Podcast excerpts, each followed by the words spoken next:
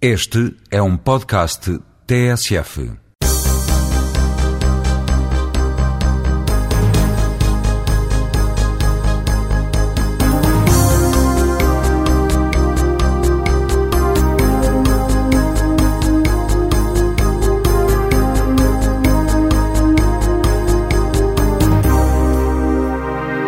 Bom dia, mais um Jogo Jogado, o programa semanal da TSF, em que João Querido Manha, João Rosado e Luís Freitas Lobo falam de futebol nas manhãs de sábado. Estamos na contagem decrescente para o fecho do campeonato, pelo que iremos falar mais adiante das decisões que podem surgir amanhã, tanto na corrida à entrada direta na Liga dos Campeões como na luta pela permanência. Vamos ver se ainda temos tempo para espreitar a próxima final da Champions com Manchester United e Chelsea, o que significa muitos portugueses em ação nesse jogo decisivo. Mas eh, começamos a nossa conversa de hoje pelo mercado nacional. Isto porque as movimentações dos três grandes já começaram. O Benfica, apesar de ainda não ter treinador, já contratou Ruben Amorim e Jorge Ribeiro para a próxima temporada. No Sporting, tenta-se a continuidade de alguns elementos, como Ismailov ou Vukcevic, enquanto se prolongam contratos com alguns dos mais jovens, como Carlos Saleiro, que está emprestado ao Fátima. E no Futebol Clube do Porto, Rolando está contratado, Lisandro é apresentado como inegociável, Lúcio não fecha a porta a uma ida para a Espanha. Enfim, já tudo mexe. Simplesmente, nas outras equipas, foram vários os jogadores que se destacaram e que, porventura, até justificariam para os grandes, ou que os grandes, reparassem neles. Principalmente Benfica e Sporting, que evidentemente são os que têm mais eh, carências dentro do trio dos eh, maiores eh, em Portugal. Luís Fetas Lobo, hoje chutava a bola aí para cima. Em relação aqui a esta questão, a lista destes jogadores que mais deram nas vistas, fora dos três grandes, é, na tua opinião, grande, média, pequena? É uma lista média, mas também tem que ir de encontro às, às necessidades dos clubes. E aí parece-me que, olhando para aquilo que foram os grandes desta época, sobretudo Benfica e Sporting, percebemos que, que a lista aumenta. Uh, não devia aumentar, uh, mas aumenta. E não é preciso ser particularmente um jogador brilhante para se pensar nessa possibilidade de contratação. Eu acho mesmo que, que as duas contratações que já foram anunciadas e que tu referiste agora, o Ruben Amorim e o Jorge Ribeiro, são dois jogadores interessantes, mas uh, não é preciso recuar muito no tempo, uma década que seja, para percebermos talvez que não seriam jogadores ainda com, com perfil de um Benfica verdadeiro, um Benfica campeão, um Benfica de dimensão internacional. E é isso que realmente acho que Benfica e Sporting têm que perceber, serem mais cirúrgicos nas contratações e, e se cingirmos-nos, portanto, ao mercado nacional, eu penso que, que há algumas razões para, para, para os clubes se entusiasmarem, vendo clubes da chamada segunda linha, mas têm que perceber depois como é que vão encaixar estes jogadores, ver também o seu perfil psicológico, porque aquelas camisolas pesam. Vê-se logo na, na cerimónia da apresentação que mal depois de vestirem a camisola alguns ficam um pouco já mais curvados, isso conta muito. Uh, jogar no Estádio da Luz ou no Estádio de Alvalade não é a mesma coisa que jogar num, num estádio com, com, menos pessoas e num clube com menos uh, ambição ou com menos, com menos pressão e projeção. Tudo isso tem que ser pensado, depois tem que, tem que ser pensado o lado tático, o lado em que os jogadores, em, com que ideias os jogadores vão jogar e se, se integram nessas ideias. E isto, claro, vai de encontro a tudo aquilo que não deve ser feito, que o Benfica está a fazer, é contratar, contratar jogadores sem primeiro ter treinador. Uh, o Ruben Amorim e o Jorge Ribeiro, embora sejam jogadores interessantes como referi, é preciso saber para que ideias vão, vão, vão ser uh, encaixados. E essas ideias só o treinador as pode ter. Se não tem treinador ainda, como é que pode já estar a contratar jogadores? Portanto, é uma coisa, eu penso que é um exemplo de como não se deve trabalhar atualmente esta forma de, na minha opinião, uh, esta forma de do Benfica estar a agir, porque eu penso que tem que ser o treinador a assumir as contratações, em, claramente em conjunto com, com, com, a direção, o diretor desportivo, o presidente, mas tem que ser ele, porque ele depois vai trabalhar com eles, são as suas ideias que vão estar em jogo, a sua forma de trabalhar, o seu modelo de jogo, o seu sistema, e para isso tem que encaixar jogadores que se encaixam nesse perfil, porque por outra maneira ele será julgado, o treinador, pelas ideias dos outros, sem, ou então sem colocar em, em prática as suas ideias. Aqui, uh, ao, ao, meu lado, uh, entre uma lista, uh, enfim, com uma série de notas do, do João Rosado e o, o, o, computador habitual do João Querido Manha, por aqui também nomes e listas e coisas, é uma coisa complexa, João. Julgo que o Benfica pode realmente estar a atrasar-se um bocadinho no processo de escolha do treinador, tomando como certo que não o tem. Vamos lá ver. Anunciado não foi. Partimos do princípio que Luís Filipe Vieira e que Rui Costa também não conseguiram eh, escolher o sucessor para Fernando Chalana. Mas temos que admitir, até como hipótese académica, que esse treinador já está encontrado e simplesmente não está divulgado. Seria um processo um bocadinho estranho, convenhamos. Não veria assim, sobretudo, olhando para a carreira do Benfica neste final de campeonato, não haveria assim muitas razões para se pensar que o Benfica tivesse necessidade ou tivesse até benefícios em esconder o nome do treinador. Mas vamos admitir que esse cenário, é, digamos, é secundário relativamente à realidade, ou seja, que não há mesmo é, treinador.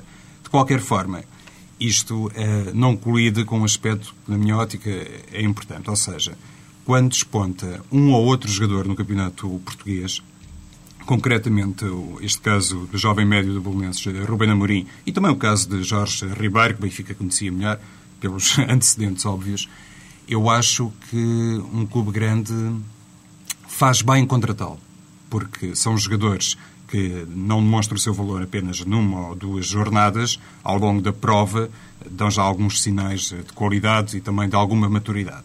E nesse sentido, penso que um clube como o Benfica que não tem um grande poder económico. Enfim, agora fala-se que poderá criar um fundo de investimento eh, extraordinariamente eh, alargado, de muitos eh, milhões de euros, mas não tendo à partida grande fundo de, de, de maneio, digamos assim, é evidente que hum, pode contratar jovens jogadores e depois, eventualmente, fazer uma seleção dos mesmos na pré-temporada. O desejável, e aí concordo plenamente com o Luís Freitas Lobo, é que o Benfica primeiro comece a, casa pelas bases e só depois se preocupe com os topos da pirâmide. Mas também me parece que há determinadas oportunidades de mercado, e lá está a questão do Macucura novamente, que devem ser aproveitadas quando um clube eh, não dispõe de muito capital para investir eh, em jogadores. E depois, eh, há outro aspecto, e se o Luís me dá licença, eu aproveitaria até para citar palavras que há pouco preferiu, a propósito dos jogadores que em conferência de imprensa denunciam logo alguma fragilidade porque o peso da evolução realmente atrapalha-os. E eu acho que não é a mesma coisa um jogador ser apresentado no Benfica nos dias que correm ou no Sporting ou ser apresentado no Futebol Clube do Porto. Ou seja, temos provas no Futebol Clube do Porto que jogadores provenientes do mercado português foram capazes de se impor, naturalmente mesclados com craques foram contratados noutras, noutras paragens, mas no Benfica e no Sporting, se calhar porque, se calhar não, certamente, porque são clubes que ganham menos vezes e há uma expectativa muito grande em torno desses jogadores que chegam de, de novo e eles não conseguem ter essa facilidade em se adaptarem a um clube grande e, sobretudo, às exigências um, que são realmente criadas ano, ano após ano, quer no Benfica, quer no Sporting. João Meia.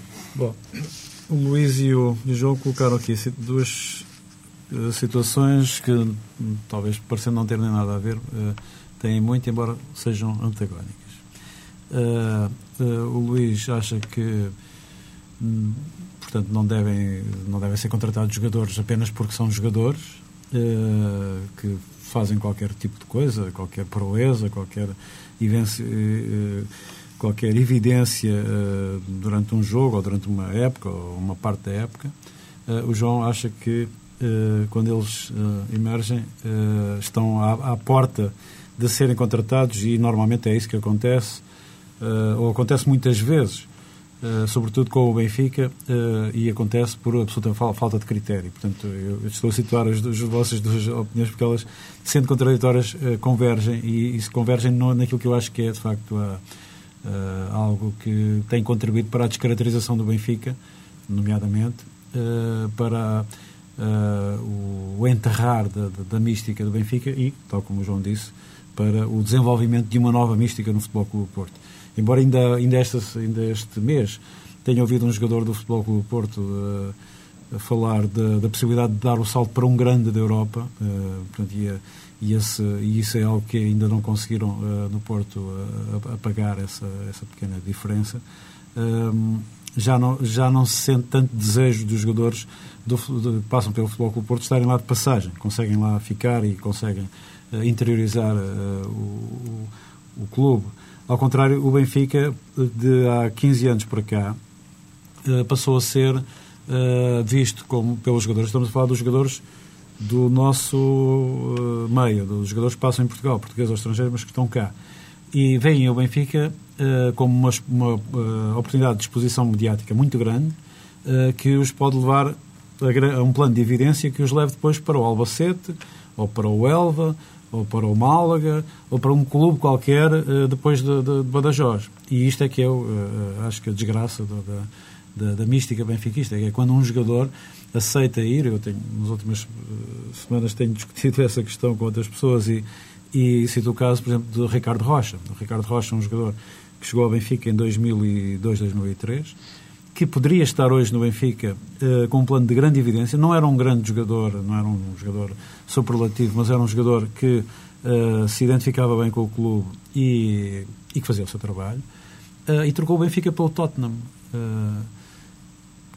coisa absolutamente uh, indescritível, não do ponto de vista financeiro, pessoal, imediato, mas do ponto de vista desportivo, de facto, uh, meteu-se num buraco. E lá está, num buraco em Londres, ganhando muito bem. E é um, um entre dezenas e dezenas de exemplos. Isto por um lado, pelo lado da falta de perspectiva e mau aconselhamento dos jogadores que, que trabalham em Portugal. Uh, por outro, o Benfica sempre com medo de perder a última maravilha da, do país, vai contratando quem aparece, como o João disse. Portanto, Tudo o que mexe. Se está, uh, venha ele. É o caso que ele citou, que está aqui no, no topo da minha lista, é o de Marco Cula, que eu acho que não tenho nada contra, ou por antes, pelo contrário, achei que era uma, uma aquisição uh, justificável, dado o momento de evidência do jogador. Mas para que é que ele foi contratado? Uh, jogou um jogo na, na Liga pelo Benfica até agora. Uh, era um dos melhores marcadores do campeonato quando veio para o Benfica mas o clube não tinha lugar para ele. Vê-se agora que não tinha lugar para ele. Não tinha e provavelmente não tem. Uh, e antes dele, para citar apenas os últimos jogadores que o Benfica contratou, porque agora está a passar a ideia de que finalmente vão investir no mercado nacional e vão uh, criar, recriar uma mística através de jogadores que já estejam em Portugal. Nos últimos dois anos, o Benfica contratou Marco Cula, Fábio Coentrão, que era a última maravilha do. Uh, Luís Felipe, que é um jogador odiado pelo, pelos benfiquistas, não sei porquê. Miguelito, que era também um jogador uh, extraordinário. Paulo Jorge, que foi uma descoberta do ano. Uh, Beto, uhum. esse craque. Manu, jogador que estava em grande. Uh, Moreto, o guarda-redes maravilha. Manduca, Marcel, Marco Ferreira. Uh, portanto, todos estes jogadores chegaram ao Benfica pela mesma via, via de alguma evidência, de algum bom relacionamento e de alguma boa uh, imprensa e, e, fracassaram, porque fracassaram porque não havia lugar para eles lá. Uh, e, portanto, esse é o, é o que nós uh, podemos ajudar a discutir aqui, é uh, o qual é o critério da, da, de, que elege um jogador para, para jogar num clube grande, uh, vindo de um clube da Primeira Liga. Por mim podem continuar a conversar. Eu sugerira que também se estendessem a questão ao Sporting, não é? E, e começassem já, e começassem já a, a introduzir em relação aos outros clubes, fora dos, dos três grandes, eh, que nomes é que de facto se evidenciaram neste campeonato? E há vários. Eh, e inclusivamente eh, alguns que, enfim, isto é mais ou menos consensual do, do nosso ponto de vista, alguns que fariam sentido, fariam sentido neste Benfica ou neste Sporting, olhando para o facto de qualitativamente haver para lá uns pontos fracos, vamos chamar-lhe assim, que, que podiam perfeitamente ser superados por alguns elementos que, que, jogam noutros, noutros clubes, mas enfim, aparentemente, tanto o Benfica como o Sporting não estarão assim muito, muito virados para aí. Luís, tu tinhas-me dito que uh, havia para aí três ou quatro nomes uh, absolutamente cruciais fora dos, dos três grandes neste, neste campeonato.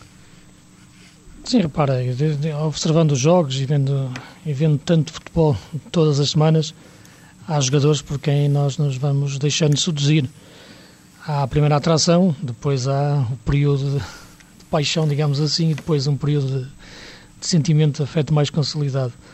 Um desses casos, claramente, para mim é o Jeromel na Vitória de Guimarães, que acho que é uma defesa central que, embora não seja muito elegante, até anda, até, até a correr, meio desengonçado, mas que, que eu acho que, que tem tudo para, para ser um central de referência no futuro, pela qualidade de, de ler o jogo e os momentos de antecipação, para perceber quando eh, quando deve jogar um pouco mais duro, quando deve jogar um pouco mais, mais suave, não inventa, joga simples e com, e com qualidade. Uh, pensei, aliás, o Rolando, o Porto comprou o Rolando, penso que é um jogador, na minha, na minha opinião, ainda com um índice de agressividade baixos para jogar no Porto, mas é lógico que, que chegando ao Porto vai perceber que a intensidade de jogo é diferente da do Bolonenses, vai ter que aumentar o ritmo e, portanto, penso que dentro desses hábitos poderá também ser uma boa, uma boa opção mas se me perguntas um central, eu falto claramente no, no Jeromel. Uh, por exemplo, a nível de, de pontas de lança, ao nível de avançados, uh, há um jogador que voltou este ano a consolidar, na minha opinião, embora jogando pouco ou jogando de forma irregular, também é época, o clube onde jogou o Braga não o ajudou muito, que é o Linz, que, que eu acho que é claramente, o, talvez, dos melhores pontas de lança do futebol, a jogar no futebol português, tirando o Lisandro. Eh, é um grande avançado. E acho que é um avançado que tanto pode jogar sozinho como pode jogar num 4-4-2. Eh, por exemplo, pensando até em dimensão de Benfica, eu acho que seria uma, uma, uma boa solução até. Eh, o João Querido Manha há pouco falava na, na questão de uma cucula e, eu lembro-me na altura escreveram-se páginas e páginas tentando provar que uma cucula era, era conciliável com, com, com o Cardoso. E, e hoje percebe-se que, que que eles nem são conciliáveis sequer na, na mesma convocatória, porque são dois jogadores que, que, que, não têm rigorosamente nada a ver um com o outro em termos de complementariedade. O Linz pode ser uma boa, uma boa opção, é um jogador da área, mas é um jogador também que respira, não muito fora da área, mas sabe mover-se para dar espaço a outro jogador, é muito inteligente, arremata bem de primeira. Mas, em nível de revelação, um jogador que eu gosto muito de ver jogar é o Velden, no Bolonenses. Um excelente avançado, tem velocidade e tem velocidade e, e mete a velocidade com a bola e depois vai muito bem no drible e cada drible que faz uh, permite passar o, o, o, defesa. Isto é, eu muitas vezes distingo e analiso os avançados pela qualidade não do remate, mas do primeiro toque, isto é, da recepção, porque raramente um, um avançado remata de primeira. Isto é, o primeiro toque é fundamental para tirar o defesa do caminho e ganhar o espaço. E se essa recepção orientada não é bem feita, em geral ele perde a jogada. O Velda nisso é fortíssimo. A sua recepção é muito boa. O toque que ele faz é orientado e desmarca. Por exemplo, o gol que ele marca a vitória de Setúbal, na, não nesta jornada, mas na outra anterior, é fantástico, porque com a recepção tira do caminho dois defesas e depois conclui muito bem. Jogadores diferentes, mas jogadores que eu acho que, que podiam perfeitamente encaixar em grandes. Outro caso, já agora, sem estar aqui a fazer uma lista muito grande, mas é o jogador que mais, mais me perturba ver jogar. Eu já, já o disse várias, algumas vezes, e uma vez ao seu treinador, que é o Zé Pedro perturbam por uma razão muito simples, porque eu acho que olho para ele e eu acho que ele é jogador de grande equipa. Não percebo, o Zé Pedro já está com 29 anos, não, penso, não, não estou em erro. Portanto, já não está, já não é uma promessa, já não está a tempo de, de construir uma carreira. Mas eu já o vejo jogar há, há, há, bastante tempo, desde o tempo do Vitória de Setúbal na segunda divisão, foi a primeira vez que eu, que eu, que eu, que eu olhei para ele numa equipa do, do Carvalhal, que depois o traz para o Bolonenses. E, e via ali um jogador elegante, um jogador com classe, que saía a jogar, que tinha que tem toque. Muitas vezes parece desligado do jogo. Falta-lhe qualquer coisa, um clique qualquer que lhe permitisse chegar eh, mais longe. E eu lembro-me de ter falado isso com o Jorge Jesus, e, e digo isto porque também, também, também o fiz publicamente. E, e falei-lhe no jogo do, do Zé Pedro e porque é que isto acontecia, e ele respondeu-me com, com o treino do José Pedro e isso é, é, é, também é uma face invisível do, do, para nós que vemos os jogos apenas, ou não seguimos os treinos em profundidade, e, e nessa resposta dos Jesus pode estar a, a, resposta para o enigma que eu sinto a ver jogar o Zé Pedro, que eu acho que ser de um grande clube, está no Bolonenses e parece-me que já não irá passar disso. Ele ainda tem dois anos de contrato, Luís, eh, o José Pedro, se calhar ao contrário de outros jogadores eh, do Bolonenses que terminam o contrato e tornam-se por isso alvos mais apetecíveis, pode estar ali numa espécie de encruzilhada, já teve a oportunidade de participar a Roménia e também para a Itália, e nunca concretizou esse passo, mas uh, estou plenamente de acordo contigo e acho, sobretudo, que enquadrado em determinado sistema, claro. o José Pedro pode ser uh, muito útil, veremos se algum grande ainda se vai lembrar dele ou não. Mas também no Bolonenses há um lateral esquerdo, o Rodrigo Alvim, fala-se que pode ir para o campeonato alemão, também me parece um jogador capaz de poder fazer parte do plantel de um Benfica, de um Sporting e, naturalmente, um Futebol do Porto. Se calhar o Futebol do Porto está hum, mais bem servido a, a, esse nível, também nas laterais, e, não equacionará tanto, ao contrário daquilo que se passou com o Rolano, a aquisição de mais um jogador do Bolonenses, mas parece-me que Rodrigo Alvim é também um dos destaques, e já se sabe que no futebol português não há muitos jogadores capazes de jogar bem como laterais eh, na esquerda, neste caso. Houve outro jogador ao longo da temporada, eh, ao longo da temporada, como quem diz. Eh, no início da temporada me suscitou alguma expectativa, que foi o Filipe Gabriel, do Nacional da Madeira, depois sofreu uma grave lesão. Sim, sim. E agora nem sequer vai jogar Luís frente, hoje não vai jogar frente ao Futebol do Porto, mas eh, parece-me que é um jogador interessante. É muito bom, já o conheci do Cruzeiro, é um belíssimo jogador. É. Ele, ele teve, teve o azar da lesão, mas é um belo jogador. Pronto, poderá ser também um caso a observar e a confirmar eventualmente na próxima temporada. Não sei se ele vai continuar, bem entendido, no Nacional da Madeira claro. ou se vai para outra equipa. Uh, ainda no que respeita a talentos que de alguma forma emergiram nesta temporada, Mossoró do Marítimo é um jogador eh, habilidoso. O João está aqui a fazer um gesto, enfim, de alguma forma esclarecedor para quem está aqui em estúdio, mas... Eh, é um pouco parecido com o Marcinho, não é? São jogadores que... Pois... São, são jogadores, uma vez está, escrevi... no momento de serem apresentados. Não, uma vez escrevi, são jogadores que eu, que eu quando Na vejo... equipa do Manduca, não é? Um pouco isso. São jogadores que, quando vejo o Marítimo, eu procuro ver se o Monsoró e o Marcinho estão a jogar, porque, porque são jogadores que eu gosto de ver jogar. Mas estou sempre à espera que a bola vá ter com eles porque se a bola não for ter com eles, eles, eles passam ao, ao lado do, do, jogo e talvez aí esteja. São, são, são meios jogadores, muitas vezes, apenas no, no aspecto competitivo. Iria só acrescentar um último nome, eventualmente, pelo menos neste primeiro passo eh, de conversa sobre eventuais reforços para os clubes grandes, que é o caso daquele lateral esquerdo. Eh, aqui não seria bem um jogador para clube grande, mas acho que não merece eh, descer de divisão, que é o lateral esquerdo da União de Leiria, Patrick. As poucas vezes que vi jogar este jogador gostei, se calhar uhum. ali para um clube do meio da tabela poderá ser um jogador interessante. Não para a segunda liga, imagino eu. Eu estou um bocadinho do contra, mas uh, vou, vou, só uh, rebater, porque eu achei que, que o Cardoso e o Macocula uh, podiam fazer sentido na mesma equipa. Uh, o que eles não tiveram foi muitas situações em que pudessem jogar, até porque houve uma lesão do Macocula pelo caminho e foram, contam-se pelos dedos, os jogos em que jogaram juntos. O, o primeiro uh, e que isso aconteceu foi, foi na Figueira da Foz. Uh, foi a última vitória do Benfica fora de casa, uma vitória tranquila uh, na altura. contra o Nuremberg, que o Benfica ganha na luz com um gol de Marco Cula. E depois fora também com, com uma boa produção dos dois avançados e golos do, do Cardoso. e, portanto, eu não creio que esteja absolutamente provado que, que eles são incompatíveis. e, e agora uma coisa tenho a certeza.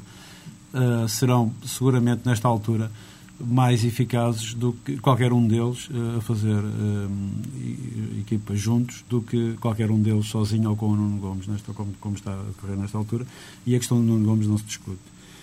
Uh, regressando, portanto, à questão que vocês, vocês já, já apontaram mais ou menos os jogadores que eu também gostei este ano. Uh, gostei também de, do guarda-redes do Vitória de Setúbal, Eduardo, que acho que é uma boa confirmação. Uh, do defesa central do Vitória de Setúbal, Robson, para juntar ao Jeromel, um jogador diferente, mas muito, muito sólido, muito, muito eficaz. mais uma vez, já vem dando os anteriores, o defesa lateral esquerdo do, do, do Bolonenses, Rodrigo Alvim. O João Pereira fez uma, uma boa época, mas é um jogador que de facto precisa de uma grande de um grande trabalho de ordem de ordem psicológica e da disciplina, disciplina dentro do campo. É um jogador que comete muitos erros por, por indisciplina tática ou, ou alinhamento do jogo, que, que, que, aliás, creio que já foi isso que, que obstou que tivesse continuado no Benfica mais, quando, quando surgiu. Uh, gostava muito do Felipe Gabriel antes de se lesionar uh, e também do Juliano Spadacci, mas não sei o que está a acontecer à equipa do Nacional de há dois meses para cá, portanto eles praticamente Uh, nem se mexe. É assim um meio colapso. Não se mexe, não sei se há efeitos lá da, do clima da Chopana, que, que, que, também antes só afetava as equipas adversárias, agora parece que também está a atingir o Nacional da Madeira e vamos ver hoje uh, se não teremos um novo massacre na, no Dragão. Uh, gosto, já gostava bastante de Elias, do Vitória de Setúbal, portanto já estou aqui a citar vários jogadores do Vitória de Setúbal, além deles também o Mateus, que agora está em Braga, e que em Braga não consegue ter o rendimento. Uh, e, isso, e depois desses jogadores que vocês citaram, José Pedro, o Eldon, são jogadores que de facto que, que poderiam efetivamente ter uma oportunidade um pouco mais acima. e isso transporta, nomeadamente, o, o Elias e o Eduardo e outros jogadores que estão em Setúbal, à influência do Cláudio Pitbull, que, por outro lado, nos transporta para a política de empréstimos do Futebol Clube do Porto.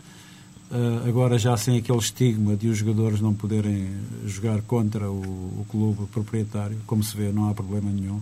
Uh, ao contrário do que mais, durante mais de 10 anos os dirigentes achavam que era uh, uma mais-valia terem jogadores emprestados que depois não, não os defrontassem, e o que era um, também um sinal de concorrência desleal que existia no campeonato. Creio que os jogadores em campo se esquecem dessas situações e, portanto, tentam apenas jogar o melhor possível. Uh, e o Futebol Clube Porto revelou este ano noutros clubes, numa série de outros clubes, vários jogadores que, vamos ver se lá regressam, mas que têm, de facto, muita capacidade. Cláudio Pitbull a, a abrir e, o, o, para não ser exaustivo, Luís Aguiar, que, curiosamente, na Amadora uh, mal conseguia jogar, não, não, não tinha espaço, veio a revelar-se depois na em Coimbra, uh, veio a revelar as, as, características que seguramente o terão recomendado para o Futebol Clube Porto e que eu acho que é de um jogador uh, de, esse sim de nível uh, acima da média. Portanto, o Pitbull e Aguiar, para mim, são as grandes revelações, uh, entre aspas, desta temporada, ou confirmações de jogadores que podem dar o salto. São ambos do Futebol Clube Porto e se calhar não vão, não vão ter lugar na, no plantel do Futebol Clube Porto. Não sei se tem mais alguma coisa a acrescentar em relação a isto, se tiverem, façam favor. Antes de virarmos a agulha para o outro lado. Que curiosamente não tem sido muito focado e curiosamente também no último jogo é, claudicou bastante, mas eh, tinha pela frente um jogador como Ricardo Quaresma e eu já vi muitos falharem na oposição a Ricardo Quaresma, que é o Andrezinho, o lateral direito do Vitória de Guimarães. Parece um jogador muito forte a atacar eu quase que adivinho aquilo que o Luís vai dizer a seguir. Primeiro tem que ser um jogador forte a defender como lateral ou como defesa, se depende, quiser. Depende da ideia do treinador, como é que ele quer jogar. Né? Se do outro lado tiver um lateral que saiba defender, acho que sim. É um 4-3-3 por, por, norma, por norma, enfim, com algumas uh, nuances. Dois, eu, eu, digo dois laterais ofensivos numa equipa é que me parece desequilibrante. Isso é, pelo menos Sim. um mais ofensivo e outro mais com cultura mais defensiva para ficar eh, como central muitas vezes. Mas é um jogador não juntar rápido. o Júnior com o Leandro, sendo assim. Sim, é um jogador muito, muito rápido, parece-me até uh, possuidor de, de boa técnica eu não vi jogar muitas vezes o Vitória Guimarães ao vivo esta temporada, por isso esta minha opinião é assim um bocadinho condicionada e relativa, mas uh, estou com alguma curiosidade em ver o comportamento de Andrezinho uh, na próxima temporada, por exemplo. No, Guimarães é um jogador que, que eu gosto muito, do ponto de vista de equilíbrio. Ele raramente aparece nos resumos, mas é um jogador muito inteligente, que é o Desmarete. Sim, uh, aqui, está aqui na minha. É um jogador pá, que veio da quinta divisão francesa, que o Norton descobriu. Uh, e, portanto, com o Norton Matos. E, e, acho que, que é um bom exemplo de, da tal prospeção. Uh, é um jogador engraçado. E, e digo engraçado porque há um problema aqui. A maior parte das equipas, eu acho que, que a razão do mau futebol às vezes tem a ver que a maior parte dele, das equipas têm médios, meios campos relativamente fracos, que é onde realmente a maior parte do, do, do, se, pensa, se pensa ao futebol durante a maior parte do tempo. E aí, e, se, também para não ser muito exaustivo, há um jogador que, que não sei se poderá ter dimensão para subir mais, mas pelo menos penso que para, para um clube já de segunda linha da Europa pode ir, que é o Bruno China no Leixões numa posição à frente da defesa, que eu acho que é taticamente a mais importante hoje em dia para equilibrar uma equipa. É inteligente. Há outro jogador que, que voltou agora a Portugal depois de uma, de uma meia época no Málaga sem jogar, que é o Tiago Gomes, do, do Amadora, que, embora me pareça às vezes com alguns quilos a mais, mas é um jogador que sabe jogar interessante. Dentro da política de empréstimos que, que, que o João Querido Manha falava, o Porto tem emprestado, tem emprestado o Fernando também ao Amadora, que, que pode ser um bom médio em breve ainda vai fazer mais um ano. Ainda fará mais um ano. Uh, e, e parece-me que, que, poderia citar mais cá dentro dos guarda-redes, sim. Uh, eu acho que temos bons guarda-redes na Primeira Liga e já referi que, que eu acho que o terceiro guarda-redes da seleção devia sair de, desse, de, desse grupo entre o Beto e o Eduardo, uh, que fizeram excelentes épocas. O guarda-redes do Leiria também, o Fernando, sim. que eu acho que é, que é um bom guarda-redes, que cobre muito bem a baliza. E, e há várias, e estou de acordo com aquilo que vocês disseram. Há várias soluções. Há, há outros jogadores que os laterais, é verdade, muitas vezes há pormenores. Eu acho, por exemplo, que o Ricardo Esteves, do Sim, Marítimo, também. é o lateral que melhor cruza no campeonato. Exatamente, aliás, eu, Marco Burke está, entre, está entre os jogadores que mais, mais É. golos deram a marcar, mas, foi, mas também do foi. ponto de vista defensivo tem muitas lacunas. Pois, eu acho que exatamente, eu acho que é isso, que defensivamente já não é um jogador tão, tão culto e por isso já andou por tantos clubes, um pouco aos tombos na, na sua, na sua carreira. O Ricardo está agora com 28 anos e eu acho que naquele pormenor do cruzamento, eu acho que ele é o melhor. Mas aí também, o Mário Sérgio também é, mas, mas falta-lhes eh, qualquer coisa, de facto.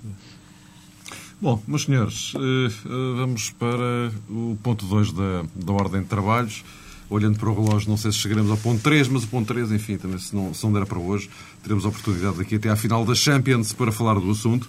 Ahm, temos amanhã, eventualmente, decisões eh, definitivas eh, sobre a corrida à entrada direta na, na Liga dos Campeões. Também tem a ver com a despromoção. Nesta altura, no que respeita à despromoção, como é sabido, eh, só há um lugar em aberto e vai ser decidido entre Passos de Ferreira e Leixões. Passos de Ferreira que amanhã recebe o Sporting, que é o segundo classificado e que, portanto, vai tentar defender essa, eh, essa posição.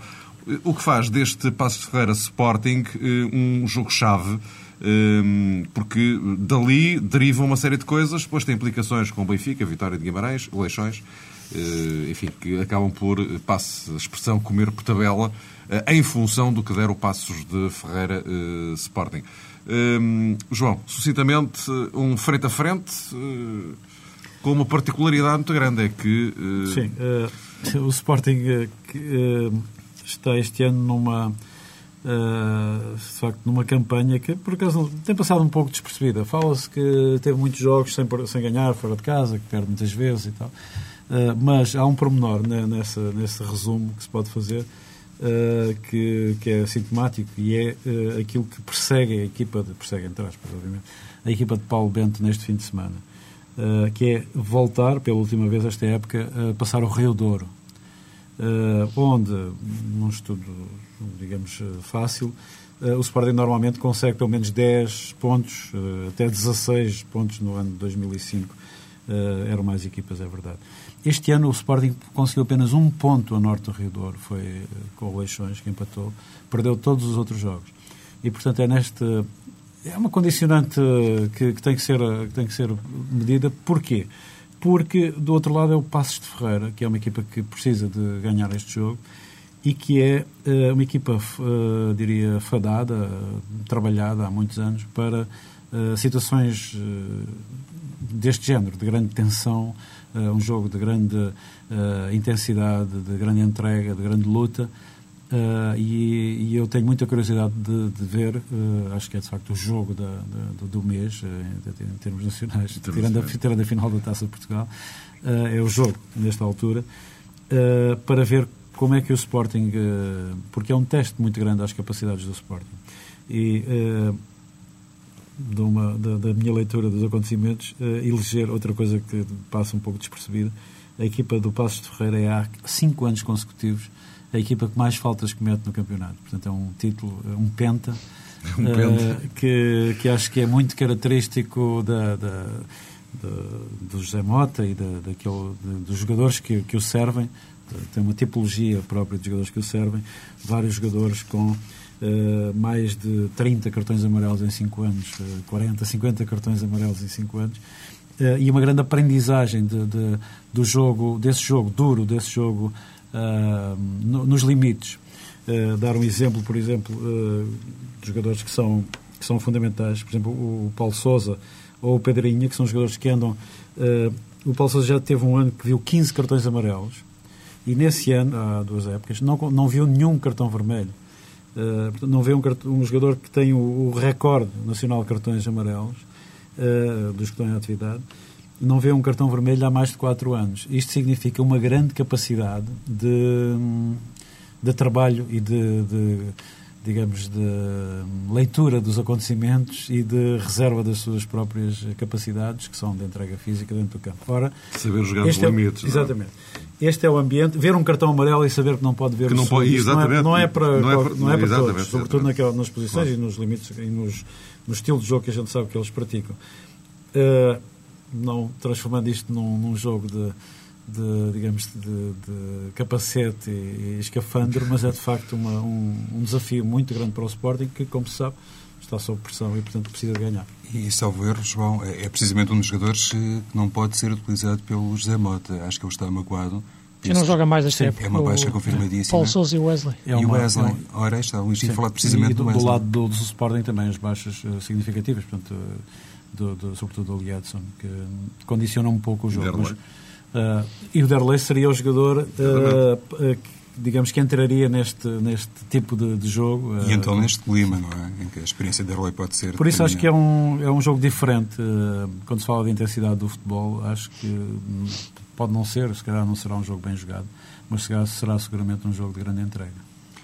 Acho que o Jaime Pacheco vai gostar de ouvir os dados sobre esta estatística a propósito deste pentacampeonato está de Passos Está logo aí perto. E como ele, enfim, tem alguma afinidade, ou muita afinidade, inclusive, com José Mota, são eh, vizinhos e muito amigos, como se sabe. É realmente o jogo-chave da jornada, quiçá do campeonato. O ano passado o Sporting contava muito com o Passos Ferreira na etapa final do campeonato, esperando que a equipa conseguisse vencer o Futebol do Porto e não esteve muito longe na penúltima jornada, creio quando havia ainda três equipas teoricamente e matematicamente candidatas ao título nacional. E o Passos Ferreira, é verdade isto que diz o João, naturalmente, é uma equipa que em momentos-chave, por norma, consegue realmente assumir-se como uma equipa trabalhadora e que faz da humildade realmente uma das suas virtudes e consegue resultados eh, positivos. Também me recordo de uma vitória do Passos Ferreira, naturalmente em circunstâncias eh, diferentes, mas em que estava também à procura de um objetivo histórico, digamos assim, uma vitória sobre o Futebol do Porto julgo, de José Mourinho, sim, sim, um gol de 2002, 2003. Fernando Santos. 2002, 2003, exato. Uh, José Mourinho já, não? Já, já, já. Penso que sim, penso sim, que sim. O Passos ganhou por um gol, por um zero. Assim, já. muito bom também, por, por um zero. Ou seja, consegue... É no ano anterior isso, no ano. É no ano anterior esse jogo. É o Porto para seis jogos seguidos fora consegue no seu ambiente fazer realmente dos jogos que são correspondentes a autênticas finais eh, desafios com elevado grau de proveito. E depois temos naturalmente o Leixões também nesta questão da, da sobrevivência, muito interessado no, no, desafio entre o Passos de Ferreira e o Sporting. E a equipa do Leixões eh, agora conquistou uma vitória, mas eh, tem 14 empates na Liga não sei se uma equipa que empata tanto merece ficar na, na, Primeira Liga, mas isso é uma coisa para se ver agora nos próximos 180 eh, minutos, eventualmente nos próximos 180 eh, minutos. O, o, eu Luís, deixa... portanto, havia duas, duas vitórias ah. do Porto sobre do Passo Ferreira sobre é o Porto. Ah, exato, exato. Portanto, em 2000, 2001, de facto, é Fernando Santos. E, é portanto, é isso, eu, é essa que eu estava a recordar. Eu, então. eu falava da outra então. Ok, e a outra é, é, é sobre o José Mourinho, que ah. aliás chega lá uh, embatido, já campeão. Campeão, e o Passos ganha um zero também. Ok, outro jogo, exato. É, Estava-me a lembrar do primeiro. Luís, o último minutinho é para ti. Em relação aos jogos desta semana, eu parece-me que vai ficar tudo decidido esta semana. Isto é, não vai ficar decidido em termos pontuais, mas acho que depois, eh, na última jornada, os três em casa vão ganhar. Uh, na minha opinião, acho que pode, pode, acontecer um pouco isso. E eu acho que este jogo do, do Passo Sporting é, é o jogo-chave embora eu acho que pense que, que a equipa do Passos está, está, está, tem, tem a vida muito complicada. Eu acho que na época em que o Zé Mota tem, tem, trabalhado mais, tem a equipa mais fraca de todas aquelas que já passou pelo Passos e vai ser muito difícil, porque se o Setúbal e o, e o, e o Leixões empatarem, o Passos fica, mesmo ganhando ao Sporting, continua abaixo da linha d'água. O que, e vai tudo para a última jornada, onde, onde o Leixões também joga em casa. Não sei, eu acho que o Benfica tem igualdade no caso destas equipas Sporting e Guimarães uh, terminarem todos empatados. O Benfica tem vantagem e olhando para os três jogos desta semana, o Sporting em Passos de Ferreira, o Guimarães em Belém e o Benfica na Amadora, eu não ficava muito, muito surpreendido se no fim desta jornada o Benfica estivesse em segundo lugar. E, e vamos ver isso aí. Mas é, é apenas uma, uma, uma, uma sensibilidade em função de até o, o momento do Sporting sem Lietzen, sem Derlei, o, é, o Passo Ferreira até ganhar a, a, jogar a vida. O Guimarães em Belém é um jogo muito Sim, difícil. Um jogo difícil, é que o Belenenses também está Exatamente. agora com uma, se calhar, uma motivação claro. suplementar. Depois é uma vontade, de, exato. E, pode, e, e, pode para, para, chegar à Europa, que é um bom objetivo, tem Precisa que ganhar, ganhar claro, claro, claro, claro, claro. Bom, ficamos por aqui. Ponto final então. É mais um jogo jogado na TSF. Eu lembro que podem continuar a mandar as vossas uh, propostas de discussão para os nossos comentadores para jogojogado.tsf.pt. Hoje não temos hipótese de pegar nisso, mas para a semana prometo que vamos retomá-lo. jogojogado.tsf.pt. E uh, fica encontro marcado para daqui a uma semana, novamente, com João Querido Manha, João Rosado e Luís Freitas Lobo. Até para a semana.